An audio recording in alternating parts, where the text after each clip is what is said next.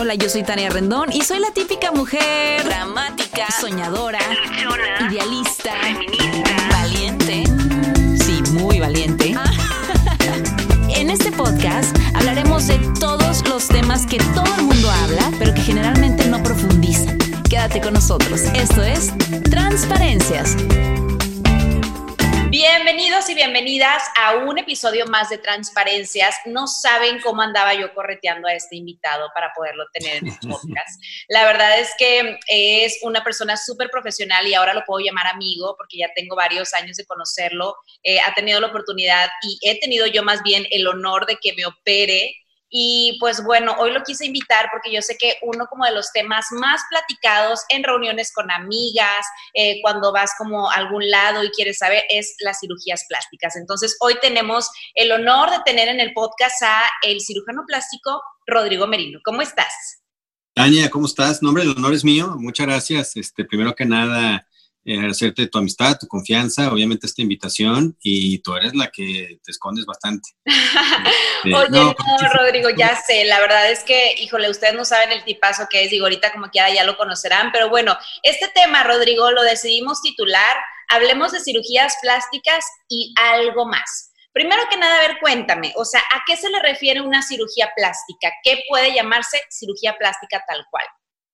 Mira, la cirugía plástica eh, casi siempre la gente lo entiende desde el punto de vista de la estética, pero bueno, la, cirugía plástica en realidad eh, está encaminada a eh, mejorar los defectos de, la, de, una persona, pero eso incluye incluso problemas de, algunos defectos de nacimiento, ejemplo, labio paladar hendido, o recuperar la forma y función de algún órgano. Este, y eso está muy encaminado a la parte de la cirugía reconstructiva, por ejemplo, la cirugía de mano, la cirugía de la rehabilitación de los quemados, eh, la cirugía que tiene que ver con recuperar partes del cuerpo, etcétera.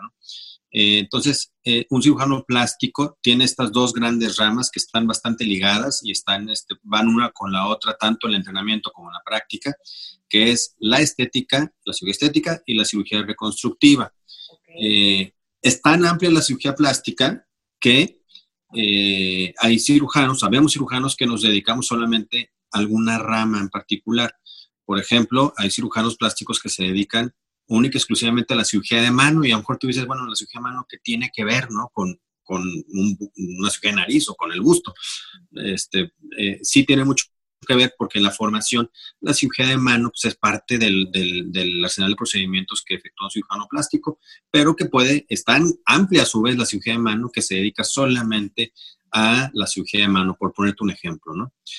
Yo en lo personal estoy eh, prácticamente dedicado a la cirugía estética, eh, porque bueno, pues eh, es, es, la parte que más me gusta, la cirugía plástica, es la parte en la que siento más sólido mi entrenamiento, y eh, además, pues de alguna manera, esto es eh, lo que más me solicita la gente, ¿no? Sí hago cirugía reconstructiva, pero ya, ya muy poca. Eh, hace unos años hacía un poco más de algo de cirugía canofacial, algo de, de, otro tipo de cirugía reconstructiva. Actualmente sí desarrollo mucho el tema de reconstrucción mamaria, prácticamente dentro del área de cirugía reconstructiva. La reconstrucción mamaria ocupa la totalidad de ese, de ese segmento, ¿no? reconstrucción mamaria me refiero por cáncer. las pacientes que pierden completamente eh, eh, una parte o todo, un seno por tema de cáncer mamario. Entonces, eh, yo trabajo con el equipo de cáncer de mama acá al hospital para ayudar a la reconstrucción o a la, recreación de una mama. de ahí fuera, todo lo demás está encaminado a la estética, a procedimientos quirúrgicos, cirugías y también procedimientos que llamamos cosméticos, es decir, procedimientos de consultorio que van más encaminados al tema de inyectables, eh, eh, procedimientos antiedad o para, vaya, podemos hacer muchas cosas también con cosas que no sean cirugía. O sea, básicamente eres como el mago que todas necesitamos en nuestra vida, ¿verdad? Déjame yo les platico cómo conocí a Rodrigo. Nosotras eh, anteriormente, hace como tres años, unas amigas y yo teníamos un podcast, bueno, era, sí, era como una especie de podcast que se llamaba Programa Las Reinas Piden. Y yo a Rodrigo lo conocí porque una de mis amigas, que era Ana Mireles, lo invitó al programa para platicar acerca de cirugías. Entonces, oye, pues ya sabes, llega Rodrigo, súper profesional, ya saben, súper introvertido y todo. Entonces, ya sabes que cuando escuchas de operaciones, este es de que ve con mi doctor y ve con este y a mi amiga lo operó tal, bla, bla, bla. Yo tenía muchísima la inquietud, una, de operarme las boobies y dos, de hacerme algo con mis ojeras, porque tenía unas ojeras y unas bolsas de ojo fatales. Entonces ya conozco a Rodrigo, platicamos, se me hizo tipazo, nos ponemos en contacto, voy a una primer, eh, este, como consulta con él de valoración y la neta es que no es porque seas mi doctor, Rodrigo, ni porque lo que sea, o sea, que seas bastante bueno en lo profesional, digo, pero neta no saben qué paz me dio. Y la verdad es que a mí toda la vida me ha dado mucho miedo los hospitales y los doctores, porque para mí es que todo lo que me vayan a hacer implica demasiado dolor. Entonces, al momento que yo llego con Rodrigo, le explico mi caso, me valora, me ve, o sea, yo sentí como si hubiera salido con el psicólogo, o sea, fue muy padre como esa conexión. Y creo que al final del día también muchas de las personas, mujeres u hombres en este caso, que buscan operarse, necesitan también como, tener esa conexión con, con el doctor, ¿no? O sea, que no nada más te quiera operar por operar, porque tú sabes que hay muchos doctores, lo sabes, que llegas al consultorio, sí, te hago todo y son 400 mil pesos entonces aquí me encanta que tú, primero que nada, te fijes como en la necesidad de lo que está buscando en este caso el paciente y ya después pues vas como asesorando de que, bueno, podríamos hacer tal, pero paso a paso, ¿no? Sí, claro. La verdad es que creo yo que aquí un tema importantísimo es la comunicación eh, que se establece, o sea, a final de cuentas es un vínculo que, se genera entre un paciente y un doctor. Eso aplica para obviamente todas las especialidades, pero creo que en, este, en esta área que desarrollo yo es muy importante. Eh, para mí es importante que el paciente se exprese, que, me cuente qué es lo que está buscando, qué idea tiene, eh, qué expectativas tiene, eh, porque a veces las expectativas son, son a veces son muy, muy lógicas, muy prudentes y a veces tiene expectativas probablemente un poco equivocadas. Entonces, yo necesito saber qué está buscando la paciente, qué idea tiene. A veces ya traen ideas por la amiga, por la hermana, eh, por algo que leyeron, por, ahora hay mucha información en redes, obviamente. Entonces, este, a veces tiene una idea y eso tenemos que un poco aterrizarlo y, ver qué se puede lograr, qué no se puede lograr y hasta dónde, eh, y ver exactamente qué es lo que, es lo que está buscando la paciente. Y eh, efectivamente se logra este, este esta especie de, vínculo que es el fundamento de la confianza, porque creo yo que para que un paciente tome la decisión de de darte esa confianza, es decir, te voy a encargar, ¿no? Este, esta parte de mi cuerpo, te voy a encargar primero mi vida y mi salud, ¿no? Este, Pero también te voy a encargar esta, eh, te voy a encargar mi nariz, te voy a encargar mi gusto, te voy a encargar esta parte de mi cuerpo que para mí es importante y que la quiero mejorar. Eh, entonces yo, o sea, cuando un paciente llega a la cirugía, pues debe tener la mayor cantidad de dudas aclaradas, ¿no? Tener la mayor información, información veraz, porque hay demasiada información ahora, ahora tenemos una invasión de, información y, a veces más información genera más dudas. Entonces tenemos que tratar de aclarar el plan y, que la paciente llegue con la mayor confianza y, y, saber todas las posibilidades que, va a obtener de su procedimiento. ¿no? Eh, siempre salen dudas y eso es algo que también me gusta mucho a mí, me gusta mucho acompañar a los pacientes en todo el proceso desde antes eh, eh, tengo mucha comunicación con las pacientes, eh, telefónica, por mensajes, las consultas que sean necesarias, para que llegues pues tranquila dentro de lo, de lo, más posible, de lo que cabe a la cirugía y también ya operada, pues guiarte en toda la recuperación, ¿no? el equipo que, que me acompaña en, el trabajo que me ayuda bastante, pues también me ayuda a estar en comunicación con los pacientes, porque siempre salen dudas, ¿no? Siempre salen dudas de detalles muy chiquitos, de no sé si esto es normal, si esto no es normal, si esto debe ir así, si no debe ir así, si me debo preocupar, si no, si, si me tienes que ver o, o. Entonces, creo yo que cuidar eso a mí me ayuda a estar más tranquilo de saber que los pacientes están bien antes, durante y después de la cirugía eh, y que se genere precisamente este vínculo que ayuda muchísimo.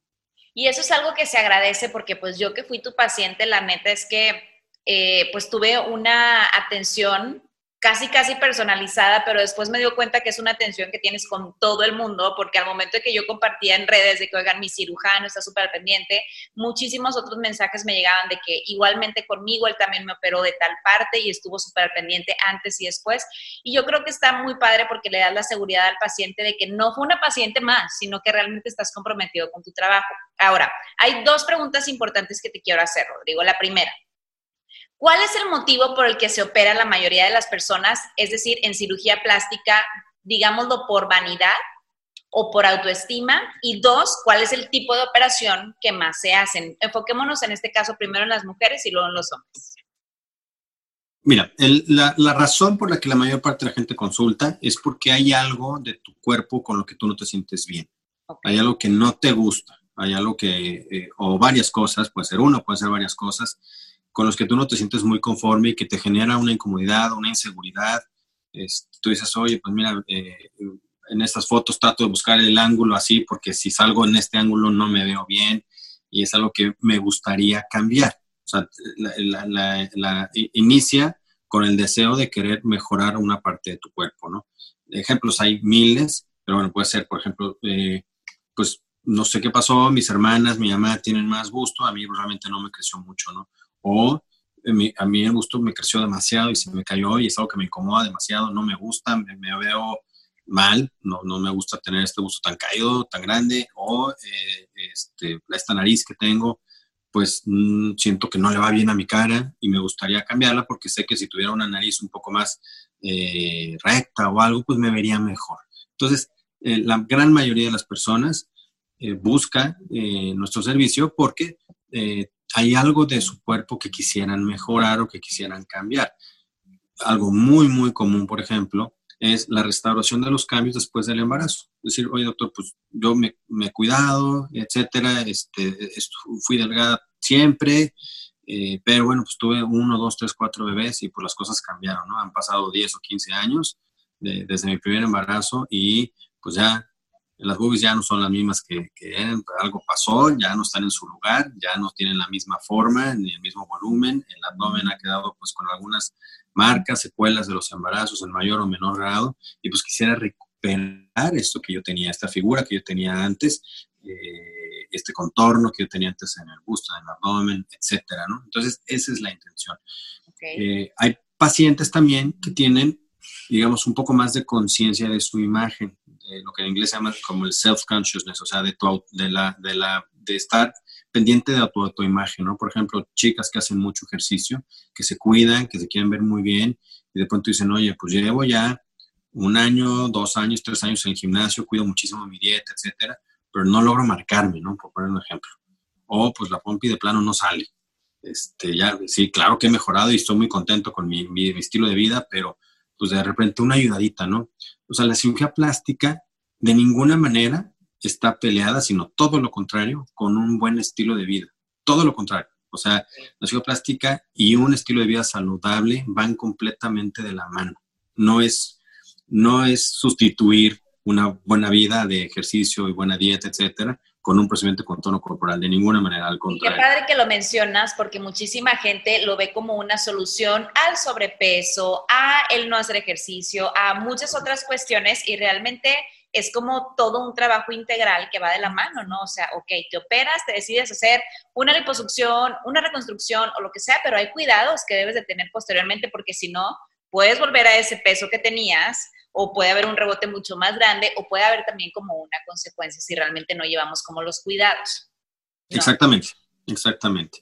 Ahora, en cuanto a los procedimientos más comunes, eh, eh, probablemente, al menos en mi práctica, la cirugía número uno es la cirugía de busto, pero hablo en general de la cirugía de busto, es decir, no nada más el aumento. Y a mí, pues, eh, tengo la fortuna de tener una práctica bastante variada, sobre todo en tema de gusto. Hago muchas reducciones este, eh, mamarias, hago muchos levantamientos, hago mucho esta combinación de reducción con aumento, o sea, que quitamos un poco y ponemos este, eh, un implante. Aumentos, obviamente, también, que esa es la cirugía más frecuente en el mundo para los cirujanos plásticos. Este, hago muchas cirugías secundarias, es decir, pacientes que ya han tenido cirugías previas de, de mama y, bueno, buscan mejoría o alguna corrección, me toca hacerlo bastante. Hago reconstrucción mamaria. Entonces, en general, la, mi cirugía número uno es la cirugía de busto.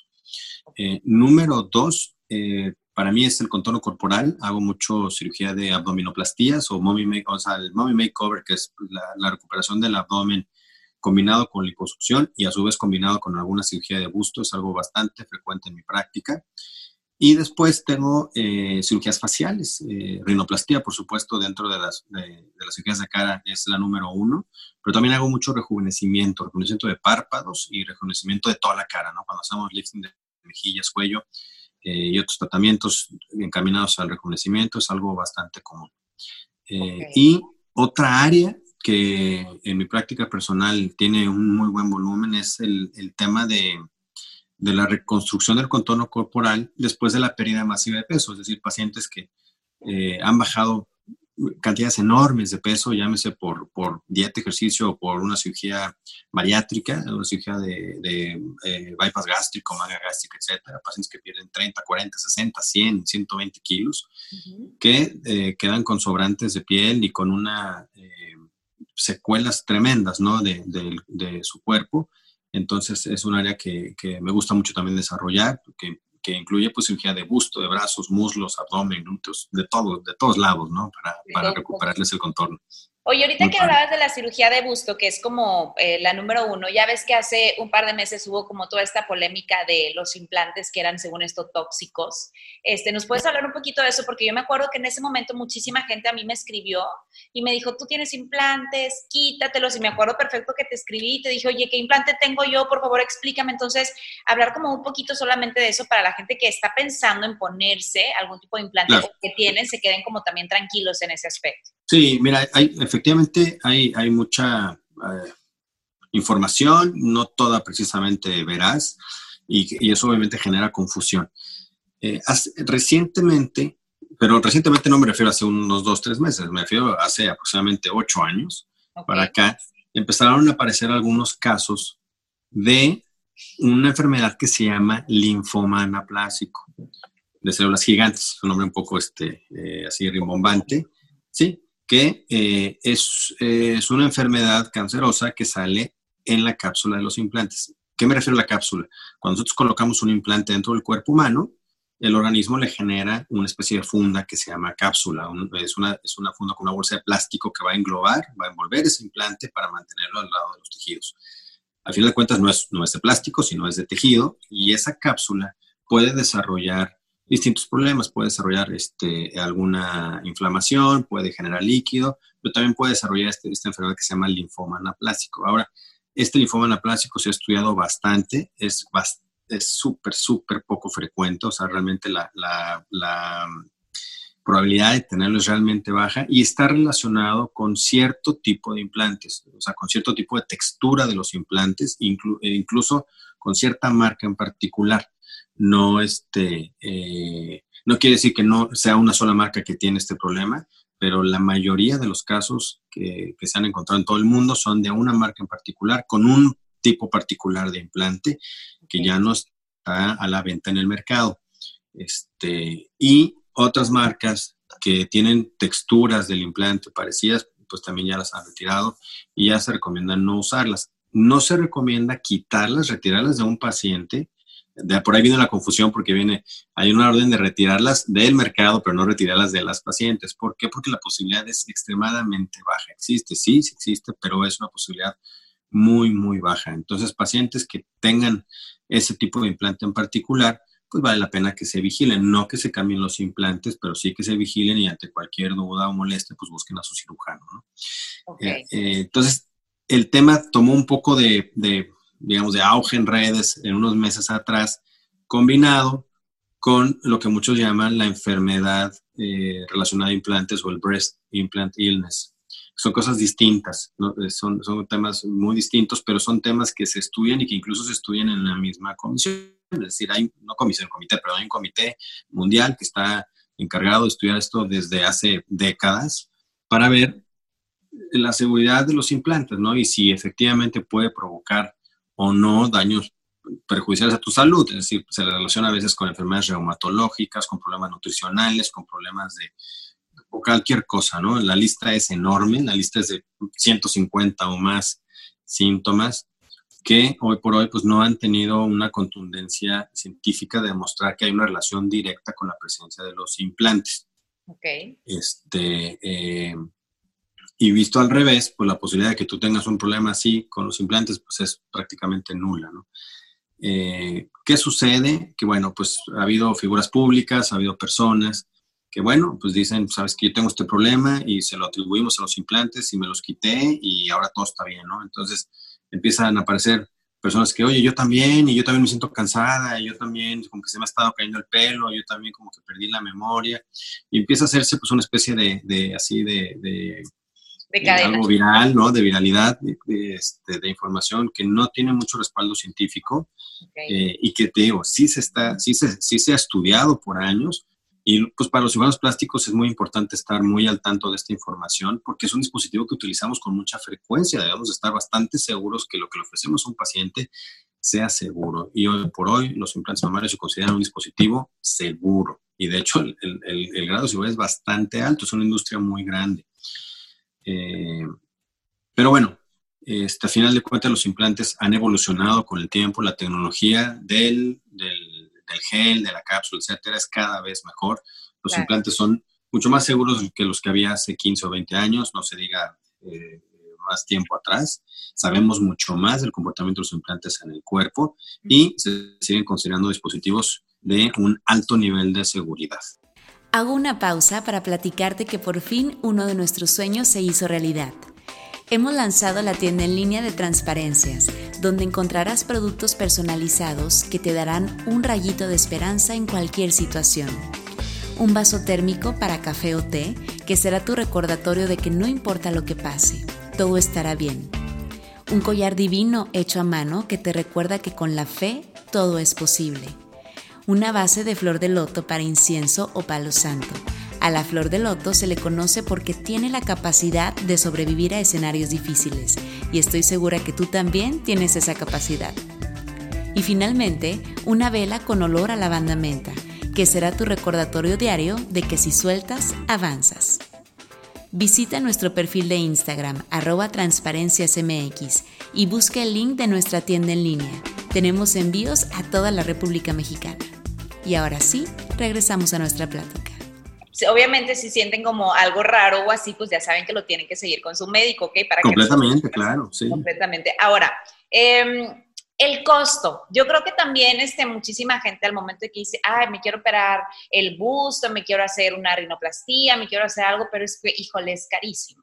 O sea, ¿cuál es como un precio justo? No sé, o sea, no sé si esta pregunta sea como muy complicada para ti o no tengas idea o no sé, que seguramente sí, pero ¿cuál es como un precio general por ejemplo, a lo mejor de una operación de busto, de una rinoplastía, de una reconstrucción, o, pues de como las más típicas, por ejemplo.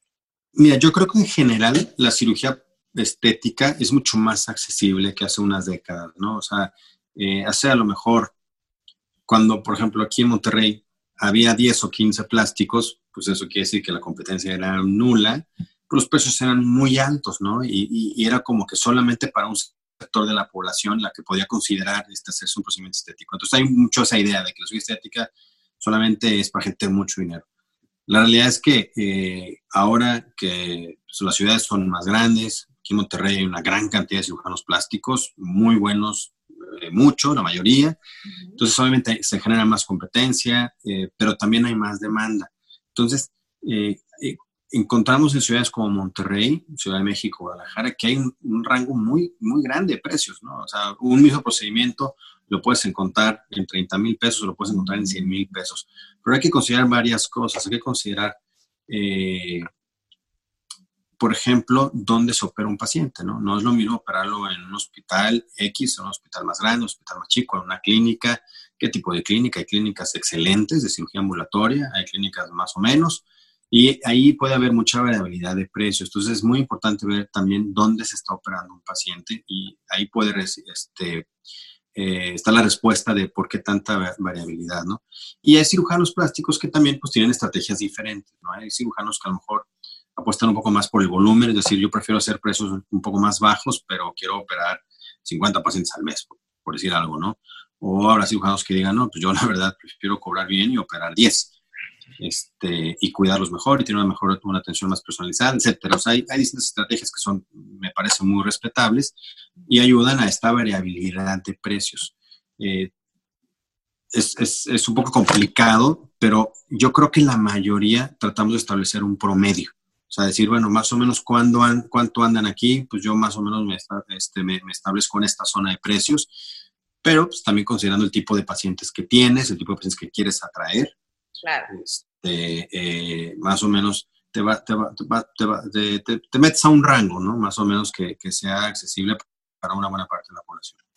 Ok, eh, ahora. Por ejemplo, una cirugía de busto, así nada más como para, para que no quede tan en, el aire. Aquí en Monterrey, una cirugía de busto en promedio está entre 50 y 100 mil pesos. Hablo de aumento, aumento de busto, ¿no? Levantamiento, reducción, etcétera, ya, tiene, ya son procedimientos un poco más laboriosos, más caros, pero un aumento de busto está entre 50 y 100, lo cual quiere decir que también puedes, o sea, puedes encontrar a lo mejor 35 o hasta menos, ¿no?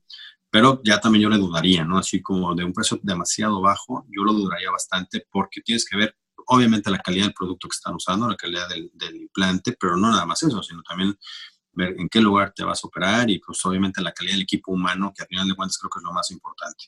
Claro, exactamente, o sea, las condiciones de todo. Ahora, mira, tienes muchas fans y muchas seguidoras, entonces hay muchísimas preguntas. Entonces, como me encantaría resolverlas todas, ¿qué te parece si nos vamos como lo más este, ágil de respuestas para que podamos llegar a, a todas? ¿Sí?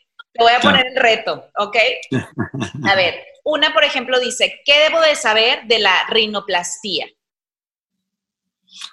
Bueno, debes de saber que hay varias maneras de hacerlo, hay varias técnicas, hay técnicas abiertas, hay técnicas cerradas, ¿ok? Que es una cirugía, algo que todos los pacientes deben saber, no importa con quién se operen, que la recuperación es algo lenta para tener el resultado final. La incapacidad es corta, es decir, tú puedes hacer tu vida normal relativamente pronto, pero el resultado final tarda entre 6 y 18 meses, si no es que un poco más. Este, pero no quiere decir que todo ese tiempo la nariz se te vea súper grande, súper hinchada, pero va evolucionando gradualmente y va mejorando con el tiempo. ¿no? Eso es una cosa bien importante que tienes que saber. Ok. Ahora, muy bien, vamos muy bien. Ahora, las, las cirugías en general son muy dolorosas, tiempo de reposo, obviamente depende el tipo de operación, ¿no? Mira, tema de dolor, los pacientes que se han operado conmigo lo pueden este, constatar. El tema de dolor en general es bastante bajo, incluso nulo. Eh, si hay algunos procedimientos que son un poquito más dolorosos, pero la gran mayoría eh, realmente no duelen. Eh, son cirugías de tejidos blandos y no son muy dolorosas. incluso, incluso algunas llegan a tener dolor cero. Obviamente les damos analgésicos para la recuperación, pero a veces ni siquiera esos son necesarios. En general los procedimientos de cara no duelen, se ven aparatosos, por ejemplo una rinoplastía, pues a veces salen moretones, te hinchas, etcétera, pero no duele, es algo muy curioso, ¿no? Y cirugías de contorno corporal, igual, en general son bastante tolerables. Yo no, no me gusta decir un paciente cero dolor, pero sí algo que pueda soportar, que sea tolerable y solo los primeros días, ¿no? no si fueran muy dolorosas, realmente no se operaría tanta gente. En realidad, el dolor no, no debe ser una preocupación importante, este, porque es, siempre es algo controlable. Yo me acuerdo que cuando me operé del busto, la verdad es que a mí no me dolió absolutamente nada, nunca. La espalda, me acuerdo que me decías que, que te la espalda por la postura, etcétera. Exacto, sí, pero pues bueno, eh, a todo se acostumbra uno. Ahora, una pregunta, por ejemplo, ¿en qué momento una cirugía es innecesaria? Es decir, ¿cuándo te das cuenta que a lo mejor ya es parte de un vicio? Porque hay gente que se opera y se opera y se opera y se opera. Excelente pregunta. Mira, eh, una cirugía es innecesaria cuando una paciente tiene una expectativa irreal o, está buscando mejorar algo que no es necesario mejorar. Este, eh, por ejemplo, alguna paciente que tiene ya un, digamos, un buen volumen en el busto y quiere más, donde ya se sale de los estándares estéticos, ¿no? Y simplemente ha perdido un poco la percepción de, la normalidad o lo que se ve bien y a lo mejor quiere más volumen. Por ejemplo, hay muchos conocidos, ¿no? Este, o por ejemplo, una paciente que se opera la nariz y queda bastante bien, pero luego, pero luego pues, quiere otra vez porque quiere algo todavía mejor, ya es que dicen por ahí, the, enemy of good is perfect. Entonces, hay pacientes que pueden perder un poco la, la, percepción de lo estético este, y generar una cosa que se llama dismorfia, eh, eh, un poco parecido a la, a, la, anorexia en la que la paciente que se ve en el espejo dice estoy gorda y en realidad no está nada gorda y deja de comer porque ella siente que está gorda, pero eso es lo que ella ve, ella en el espejo ve a una persona gorda.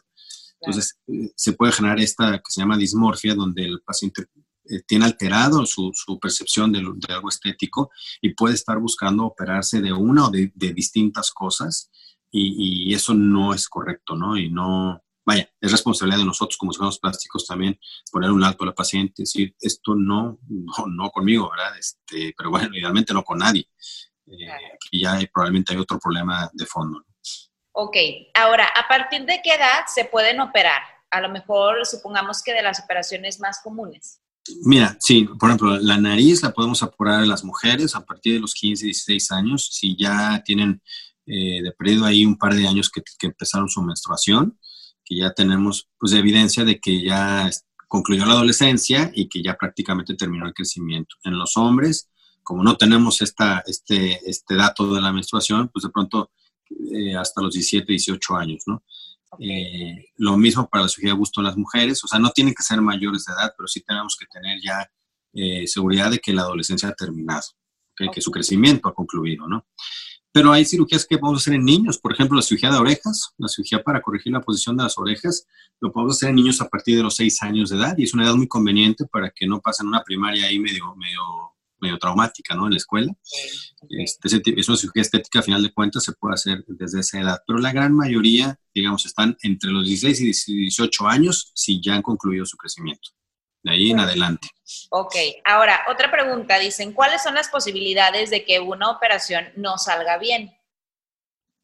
Mira, deben ser muy, muy bajas. O sea, nosotros operamos pacientes sanos, operamos pacientes que no tienen enfermedades o que tienen enfermedades controladas. Eh, por ejemplo, pacientes que son hipertensos, pero tienen bien controlada su presión con todos sus medicamentos, que son diabéticos, etc. Un paciente que, no, que tiene una enfermedad y no está bien controlada, pues no es candidato a una cirugía de estas. ¿no? El tabaquismo, por ejemplo, pues es una enfermedad y, y se debe de ver así y, y, descarta a un paciente de cirugía plástica. Este, eh, entonces, si un tabaquismo está controlado, si un paciente deja de fumar el tiempo suficiente para una cirugía, pues sí se puede operar. Entonces, al, seleccionar a los pacientes que son sanos, la posibilidad de complicaciones debe ser muy baja y tenemos que tener protocolos de seguridad precisamente por lo mismo, porque son los pacientes que menos queremos se compliquen. Es un paciente sano que no tiene ningún problema, que se quiera operar de algo electivo, de algo estético, que a final de cuentas es opcional, pues no queremos que se complique, ¿verdad? Entonces tenemos que elevar la vara de seguridad, obviamente estudios operatorios y cuidar muy bien dónde se opera el paciente, cuidar muy bien el equipo, este, ahora se da mucho que hay pues falsos cirujanos plásticos, ¿no? Este, y que a veces pues, lamentablemente engañan a la gente, pero también pues ahí viene el tema de precios, ¿no? Este, a veces, ahora sí que buscando algo más económico, mucha gente cae en manos de, de así literal, hay que decirlo, falsos cirujanos plásticos, este, y que probablemente no tengan la preparación para, para pues, resolver las complicaciones adecuadamente, ¿no? Eh, yo a los pacientes les digo esto, todos los procedimientos tienen riesgo, todos. Ponerte una inyección tiene riesgos, ¿no? O sea, ponerte un medicamento, todo tiene riesgos. Pero estos riesgos deben de ser muy cercanos a cero, deben de ser menores y deben de ser en un, o sea, deben hacerlo con un equipo humano y en un lugar donde se puedan resolver. Claro. O sea, no es algo que un paciente debe, debe, tener una preocupación, así como que, ay, a lo mejor no despierto la cirugía o a lo mejor me pasa algo malo. Sí, probablemente existen las complicaciones, pero las complicaciones deben de acercarse lo más posible a cero y resolverlas. Ok. Ahora, dice, preguntan varias, ¿en qué consiste el mommy makeover? Muy bien, el mommy makeover, a final de cuentas, es una combinación de procedimientos, básicamente una abdominoplastía, o sea, la corrección del vientre después de los embarazos, eso acompañada de liposucción de varias áreas, que puede ser de la cintura, de la espalda, eh, trabajamos con frecuencia en los muslos, liposcultura glútea, a veces los brazos también, y en conjunto con la cirugía de busto, lo que una paciente requiera. Hay pacientes que solamente requieren un levantamiento, hay pacientes que requieren una reducción porque les ha quedado muy grande el busto, hay pacientes que se quedaron muy desinfladas, hay que usar este, un aumento con implantes, etc. Por lo tanto, no es un procedimiento, es una combinación y por lo mismo no puede tener un solo precio. Hay makeovers de 4 o 5 horas y hay makeovers de 8 horas, ¿verdad? Este, donde hay que hacer este, eh, un poco más de, de trabajo. Okay. Muy bien, ahora vamos a hablar de Botox, que yo últimamente soy fan. ¿Hay cierta edad para empezar con el baby Botox o depende de cada caso y de la piel? Mira, definitivamente depende de cada caso. Hay pacientes que tienen menos de 30 años, 20, 22, 25 años, y ya tienen líneas de expresión bien marcadas. Este, el entrecejo es algo típico, que ya tienen muy, muy marcado el entrecejo, las líneas de la frente. pues realmente no tenemos que esperar que tengan 30 o 40 años porque después va a ser muy difícil resolverlas. Entonces, en pacientes en sus 20 pueden empezar. No es tanto la edad, sino el momento en que las líneas de expresión normales se empiezan a quedar marcadas. O sea, cuando levantamos las cejas, a todos se nos arruga la frente, pero después, aunque no las levantes, se empiezan a quedar marcadas. Ese es el momento de empezar, así tengas 20 o 40 años. Ok, otra chava también preguntaba acerca del uso de ácido hialurónico. Decía, bueno, por ejemplo, si yo me inyecto o me relleno con ácido hialurónico, que es lo que generalmente a mí me haces, es, hay un efecto secundario, es decir, preguntan que si les pueden salir más ojeras o más bolsas o que si hay otro efecto. Mira, las complicaciones de los tratamientos inyectables son técnico dependientes. O sea, el ácido hialurónico es un excelente material, es un material altamente seguro. Entonces, eh, la posibilidad de, una, de un evento, digamos, una alergia, alguna situación así, es, es extremadamente baja. Eh, son materiales, ya te digo, con una seguridad muy probada. Entonces, la mayor parte de las complicaciones tiene que ver con la técnica del procedimiento, que pueden ser complicaciones desde estéticas, es decir, no quedó bien puesto el relleno, este, no quedó en el lugar adecuado y deja ahí una, una, marca o alguna cosa así, eh, y complicaciones que tienen que ver con el sitio de colocación, por ejemplo, que puedas picar un nervio, una arteria, una vena, que eh, puede ser algo menor como desde un moretón, es una complicación que no tiene trascendencia, pero bueno, pues te deja un moretoncito ahí que te puede durar varios días, este, o hasta una complicación más seria que, por ejemplo, llega a tapar una arteria, que el relleno tape una arteria eh, y puedas tener una complicación, eh, diríamos, catastrófica, ¿no? Por ejemplo, que se muera la punta de la nariz o que, o que te provoca una ceguera o ese tipo de cosas que son afortunadamente muy raras, pero bueno, son completamente prevenibles sabiendo pues dónde están las cosas, ¿no? Claro.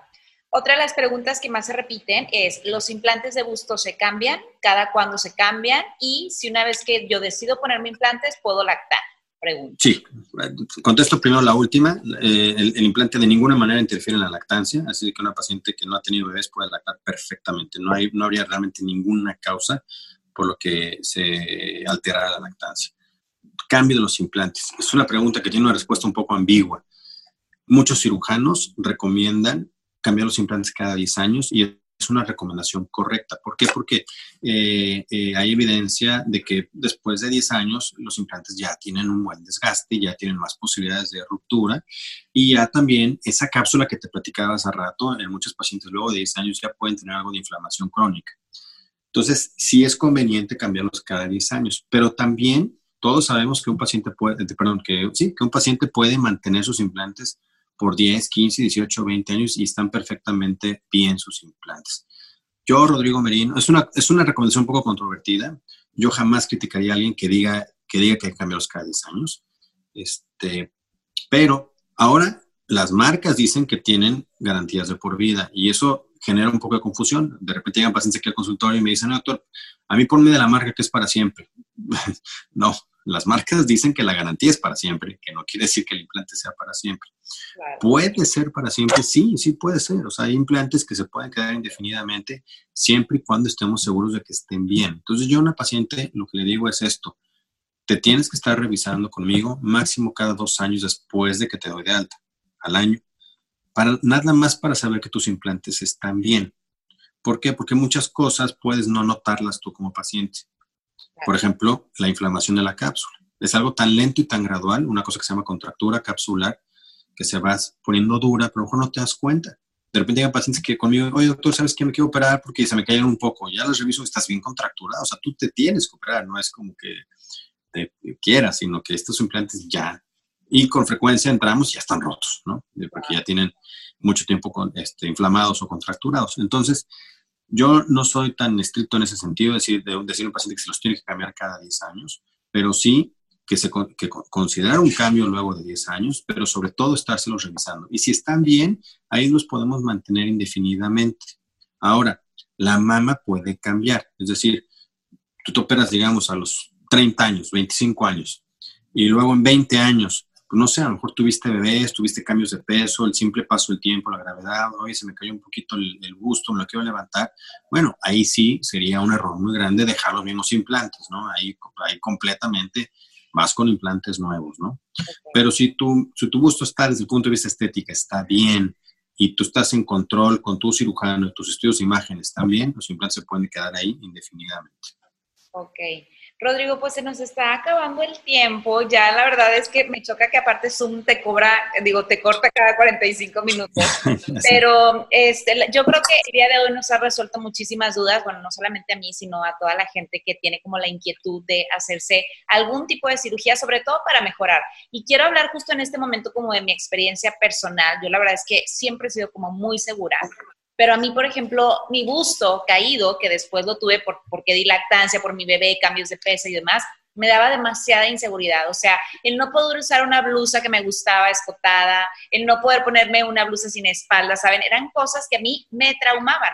Entonces, cuando yo llego a consulta con, con Rodrigo, le digo, mira, yo me quiero operar ya, no sé cuándo voy a tener otro hijo, quiero disfrutar ahorita mi cuerpo, quiero verme mejor me dijo, ok, perfecto, te operamos. Y ya si después yo veo la necesidad de volver a operarme o levantarme o lo que sea, pues ya será algo que yo decida, ¿no? Pero a mí cambió toda mi perspectiva, eh, me dio muchísima más seguridad, mucha más autoestima y yo creo que también al final del día la gente se opera para eso, ¿no? Para, como tú bien lo dijiste, mejorar como ese aspecto, pero también es mejorar algo interno que sientes y pues que ya al, al verlo reflejado físicamente pues se da, ¿no? Completamente, y, y, diste en el clavo. Este, eso es algo súper importante, Tani. Cuando una paciente se opera o un paciente se opera, lo tienes que hacer, tu motivación principal debe de ser tú mismo, tú misma. Es decir, tú no te operas para agradarle a, a una sociedad o a una persona o a... No, lo tienes que hacer por tu imagen, por ti.